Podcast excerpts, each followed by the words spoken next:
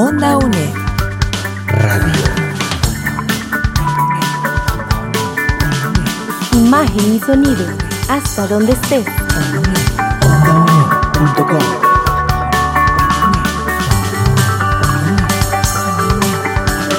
Un espacio de la Escuela de Ciencias Sociales y Humanidades de la UNED. Hasta donde estés. Onda UNED. Acortando distancias.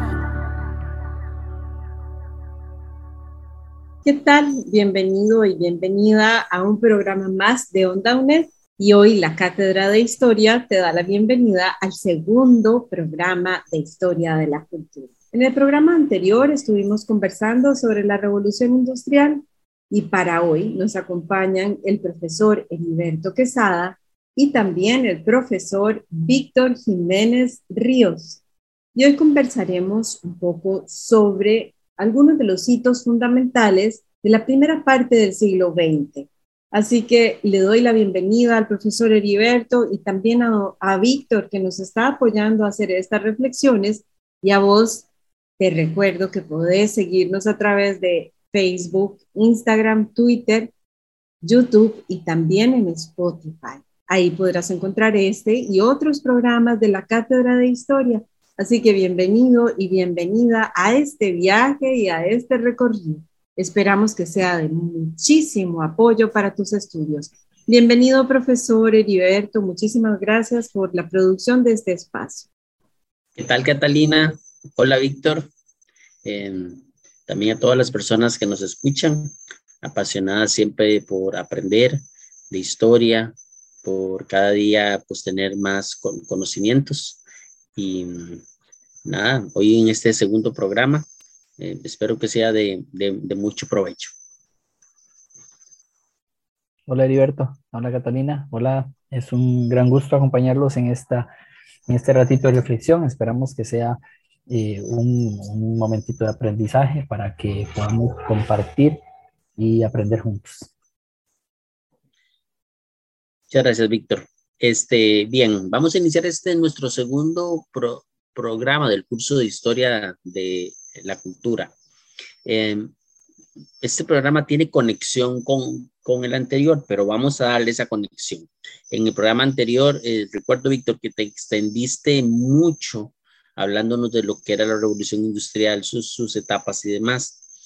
Si yo le dijera ahora a usted, bueno, vea, eh, profesor Víctor, este, eh, ubíqueme tres, cuatro grandes cambios que produjo la revolución industrial en el mundo, porque el programa pasado lo dedicamos todo el programa a esto, pero en resumen, alguien que nos está escuchando, ok, bueno, necesito saber cuáles son esos grandes cambios que produjo la revolución industrial ¿Cómo podemos sintetizar eso para ya avanzar en el programa de hoy?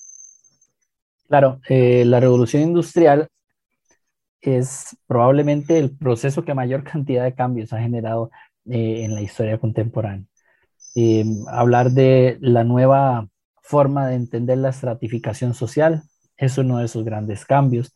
La mecanización de la producción es otro cambio muy importante y a nivel político también o geopolítico la revolución industrial viene a ser sin duda alguna el motor de una nueva forma de, en la que los países empiezan a concebir su, eh, su, su política exterior, en este caso principalmente eh, relacionada con el imperialismo. Estos pues podrían ser de manera muy resumida tres importantes cambios, uno a nivel económico, uno a nivel social y el otro a nivel geopolítico.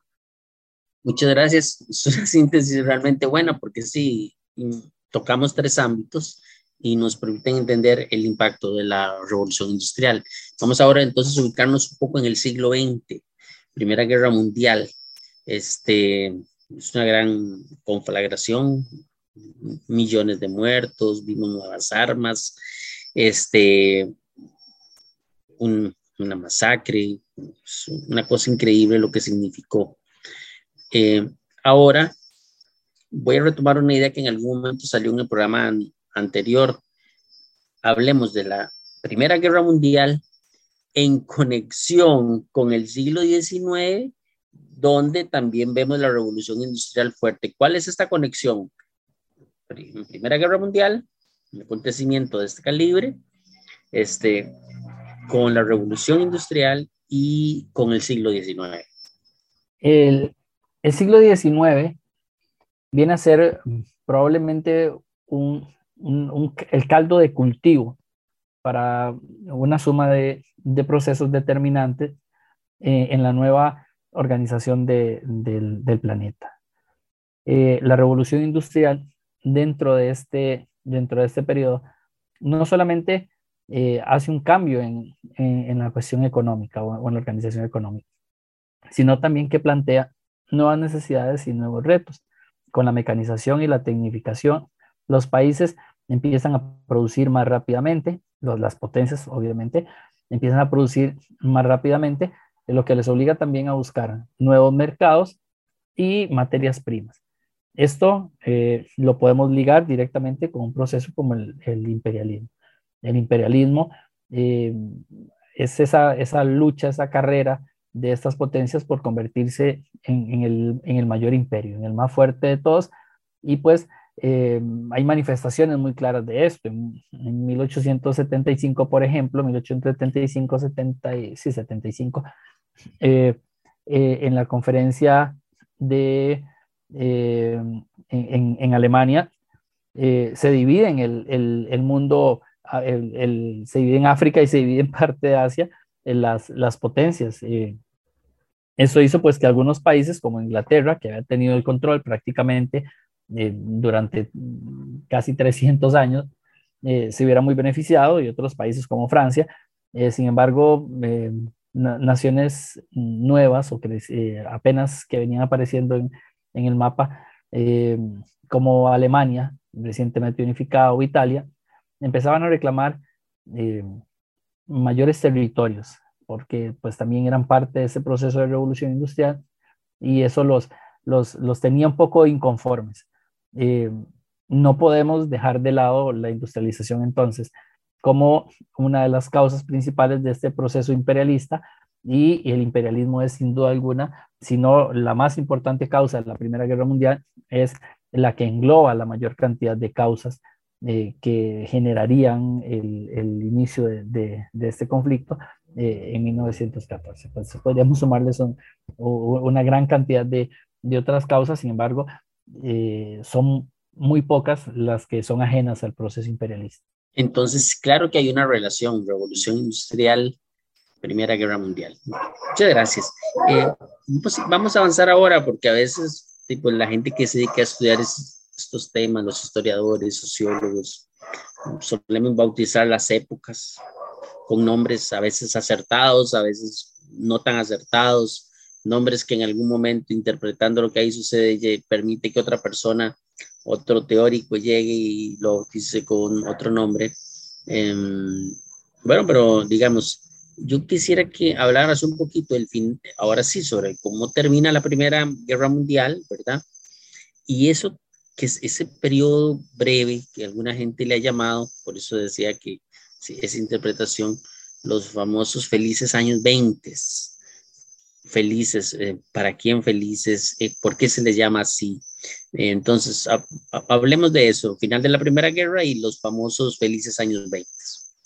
La, la Primera Guerra Mundial ocasionó eh, probablemente hasta ese momento la mayor tragedia conocida en el mundo occidental eh, la cantidad de muertos, heridos y destrucción que trajo la Primera Guerra Mundial fue un hecho sin precedentes en la historia de Occidente. ¿Por qué?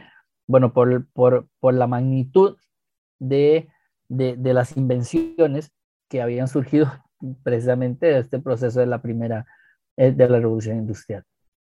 Cuando hablamos de, de felices años 20 nace un, un, importante debate, ¿verdad? porque después de la Conferencia de Paz de París de 1919, los Estados Unidos se aíslan, pero eh, se aíslan políticamente. Mm, probablemente eh, la necesidad de, mm, de, cubrir los mercados que habían quedado desatendidos en gran medida por Gran Bretaña, por Francia, por Alemania, que fueron los principales involucrados en la guerra, y que ahora toman los Estados Unidos, le convierten en, una, en, en la principal potencia económica mundial. De ahí el nombre de los felices años 20. Los felices años 20 es, un, es el término felices, creo que aplica para Estados Unidos y algunos pocos más, porque el costo de la reconstrucción en Europa principalmente era un costo muy alto. Eh, en, Gran Bretaña, por ejemplo, los movimientos socialistas estaban tomando mucha fuerza. Eh, en Alemania, la, la, República de Weimar no había logrado levantarse y cuando empezaron a intentar levantarse con los planes como el plan eh, por ejemplo, o el plan Dawes, eh, pues se vieron truncados por, por, por acontecimientos que, que, más adelante entenderemos, como, como lo fue la, eh, la crisis de, de 1929.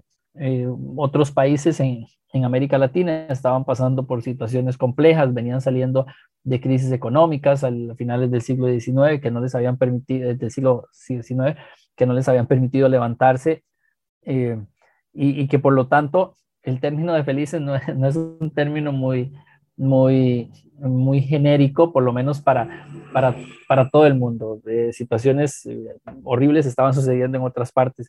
Eh, en China iniciaba la, la, la, revolución, la guerra civil. Eh, se venían pues sucediendo acontecimientos pues que eran muy, muy ajenos a, a, a este término en, en, otras partes del mundo. Mientras tanto, los Estados Unidos estaban teniendo un crecimiento aceleradísimo porque dominaban la mayoría de los mercados, tenían una producción industrial sumamente fuerte, compañías como Ford y General Electric eh, se habían apoderado del mercado y pues eso los, los tenía con un crecimiento económico sumamente destacado, eh, no solamente a nivel industrial, a nivel agrícola también, eh, el desarrollo de nuevas patentes, en fin, Estados Unidos se había convertido en el centro del planeta y pues eso definitivamente los tenía muy felices, no tanto a otras regiones del planeta, obviamente. Onda UNED Acortando distancias.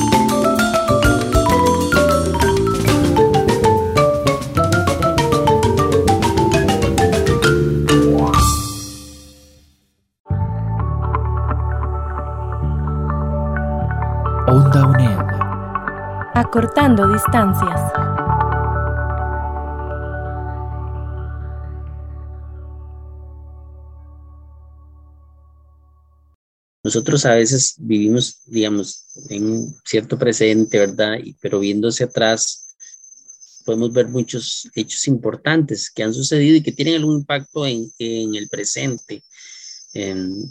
precisamente, ahora que se habla de crisis, tal vez más cercano a Costa Rica, por ejemplo, que hablamos esa palabra, pero en realidad, cuando vemos el siglo XX, vemos que la famosa crisis de 1900 29 y la depresión de 1930, eh, que adquieren una dimensión mundial.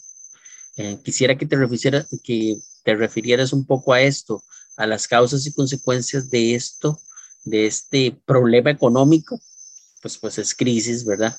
Entonces, quisiera que abordaras un poco esta parte. Los, los felices años 20 cierran precisamente con esta, con esta crisis. Una crisis que para entenderla tal cual hay que entender el, el, el capitalismo per se. El, un capitalismo que, que, había sido, que sus fundamentos habían estado muy bien dados por, eh, em, por, por, economistas em, que hablaban de, de, de, una, mm, Adam Smith, por ejemplo, de, una, de, de que la riqueza no llegaba de ser eh, bueno y, colaborador con los demás, y no de los intereses propios. Pues ese concepto o esa, esa concepción de Adam Smith se mantuvo durante mucho tiempo.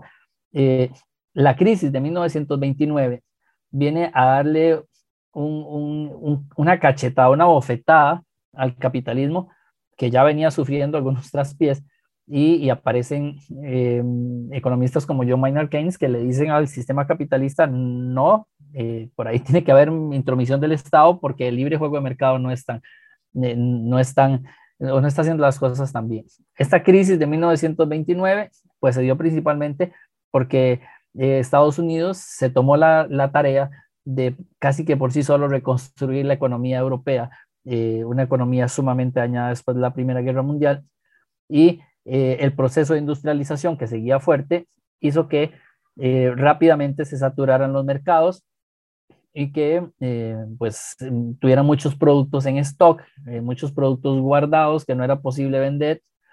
había, se había creado un proceso estanflacionario, significa que no era ni que subían los precios ni que, ni que bajaban, sino que tenían demasiada producción. Como había demasiada producción, no podían vender esos productos y no iban a generar más o a producir más y eso generaba la necesidad de, de, despedir a sus empleados, las acciones de la bolsa caían, eh, los bancos empezaban a temer y las personas a temer por las acciones que tenían invertidas, querían sacarlas rápidamente y pues eh, las, las, acciones o el precio de las acciones de las industrias en la bolsa cayó estrepitosamente, eh, como caían personas de los, de los edificios sumamente frustrados por, por haber perdido todas sus, sus riquezas las consecuencias, pues el desarrollo principalmente de diferentes formas de, solucionarla. Mientras en los Estados Unidos aparecía eh, Franklin Delano Roosevelt intentando eh, aplicar el New Deal con la intervención del Estado, de esta, esta idea planteada por John Maynard Keynes, eh, en otros países, en Europa principalmente, donde la situación no había sido tan benevolente, encontraban a figuras como Benito Mussolini o como el mismo Adolfo Hitler, como los salvadores de, sus, de sus economías. Entonces da el paso al establecimiento de movimientos totalitarios, pues que vendrían a ser el, origen eh, de la Segunda Guerra Mundial. No pudiéramos hablar de la primera parte del siglo XX sin referirnos a la Segunda Guerra Mundial, ¿verdad? El impacto que esto tuvo. Este, entonces, de paso, invitamos a las personas que puedan ir, nos escuchan en este periodo, a visitar una obra en el Teatro Nacional de Ana Frank, ubicada en, este periodo. Eh, entiendo que los fines de semana está abierta para que las personas puedan visitarlas libremente. Eh, Víctor, entonces, refirámonos a la Segunda Guerra Mundial, su impacto, eh, que también es importante para, para, entender toda esta primera parte del, del siglo XX e incluso pasar un poquito más allá de la primera parte. Eric Hobsbawm define esta primera parte del siglo XX, que cierra con, en 1945 con la Segunda Guerra Mundial, la define como el siglo XX corto. Un siglo XX eh, marcado por las tragedias, marcado por un proceso aceleradísimo de relaciones entre los países en la búsqueda de, de crecimiento, de establecer relaciones fuertes de poder, pero también de buscar o intentar buscar soluciones. La primavera de Locarno, en fin, todos estos acontecimientos eh, tienen un cierre dramático con la Segunda Guerra Mundial. Una Segunda Guerra Mundial que se encuentra con una Alemania deseosa no solamente de crecimiento y de, y de poder, sino también de venganza por lo que había sucedido con, con el Tratado de Versalles y la forma en la que había sido tratado. Estos totalitarismos a los que hacía mención Italia, Alemania y Japón, pues encontraron en, una, en un periodo post-crisis y un rápido crecimiento eh, económico, encontraron pues eh, el, el, asidero para poder eh, establecer sus, su, sus políticas ambiciosas y pues tratar hasta donde fuera posible de de, convertirse en las principales potencias. Eh, la Segunda Guerra Mundial es sin duda alguna el proceso histórico que mayor cantidad de, muertes ha traído en la historia de la humanidad, pero que terminó destruyendo la poca hegemonía que quedaba en Europa, eh, la hegemonía eh, que había heredado del, imperialismo y del colonialismo anterior y había establecido las, las bases para que aparecieran nuevos protagonistas geopolíticos. En este caso, Estados Unidos y, la URSS se convertirían en esos grandes protagonistas y vendrían a, crear un, mundo dividido en, dos polos, que pues es una visión muy simplista porque obviamente había otros protagonistas, había otros polos, pero de que la división de poder entre un mundo capitalista, liberal y un mundo socialista, principalmente liderado por la URSS, fue el resultado de la Segunda Guerra Mundial, eh, pues eh, es imposible de, dejar pasar por alto. Eh, las muertes, más de 50 millones, la creación de un nuevo organismo como la ONU, todas las tragedias que acompañaron a la Segunda Guerra Mundial, pues fueron sin duda el, estallido final de, una etapa que venía desde probablemente 1870, acumulando y acumulando y acumulando energías contrapuestas que terminaron eh, estallando, eh, por decirlo de alguna manera, eh, con, esta Segunda Guerra y pues que marcaría el uso de, armas nucleares, de creación de, de invenciones tanto malévolas como beneficiosas para el ser humano y pues que sin duda alguna son eh, las que nos permiten entender eh, la historia actual o el devenir histórico más reciente y pues la actualidad también de, de nuestras, de, nuestra, de nuestro planeta. Este, quisiera preguntarte tu opinión para, después de alguien que, que escuchó este programa y, y a partir de él que uno puede leer, ¿dirías que la primera parte del siglo XX es lúgubre? ¿Cómo, ¿Cómo valorar esta primera parte del siglo XX a partir? Claro, hay, aquí no nos da tiempo a estudiar todos los hitos históricos, pero, pero al menos a partir de esto, ¿podemos definirla como lúgubre? ¿Es lúgubre? ¿Cómo, cómo, cómo valoras? ¿Cuál es tu opinión después de, para alguien que nos está escuchando y, que hay que ser un, hay que sopesar esta primera parte del siglo XX?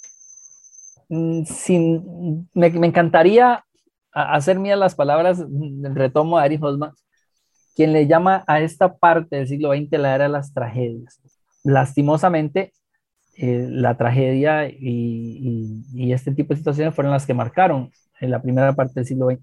Sin embargo, yo considero que quienes vivieron esta etapa probablemente le, podrían llamar hasta la etapa de la resiliencia, eh, en la que el ser humano entendió eh, las consecuencias reales de sus actos y, y pues le heredó esta conciencia a, futuras generaciones, que si bien es cierto, ha habido otros conflictos mayores, entendimos que, estaba el bienestar común por sobre el bienestar eh, de cada uno, pero que sin embargo dejó heridas enormes que siguen sin sanar todavía eh, casi 100 años después de, de, este tipo de acontecimientos.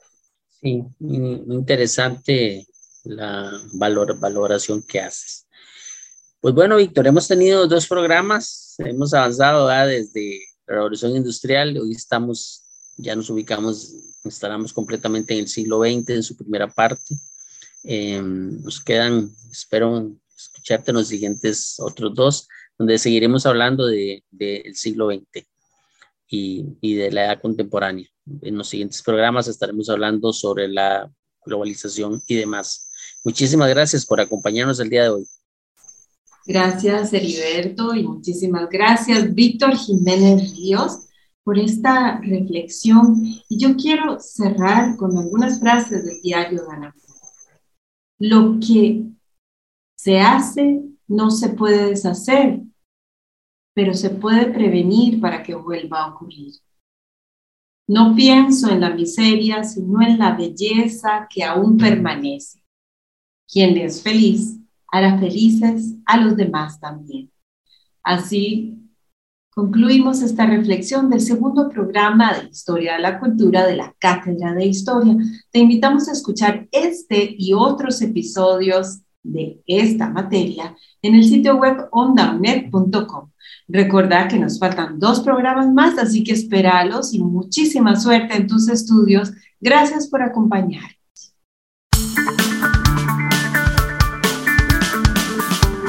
Onda.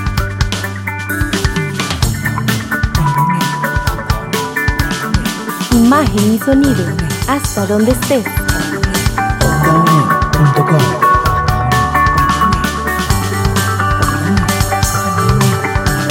Busca nuestras producciones en ondaunet.com y seguinos en redes sociales. Hasta donde estés. Onda UNED. Acortando distancias.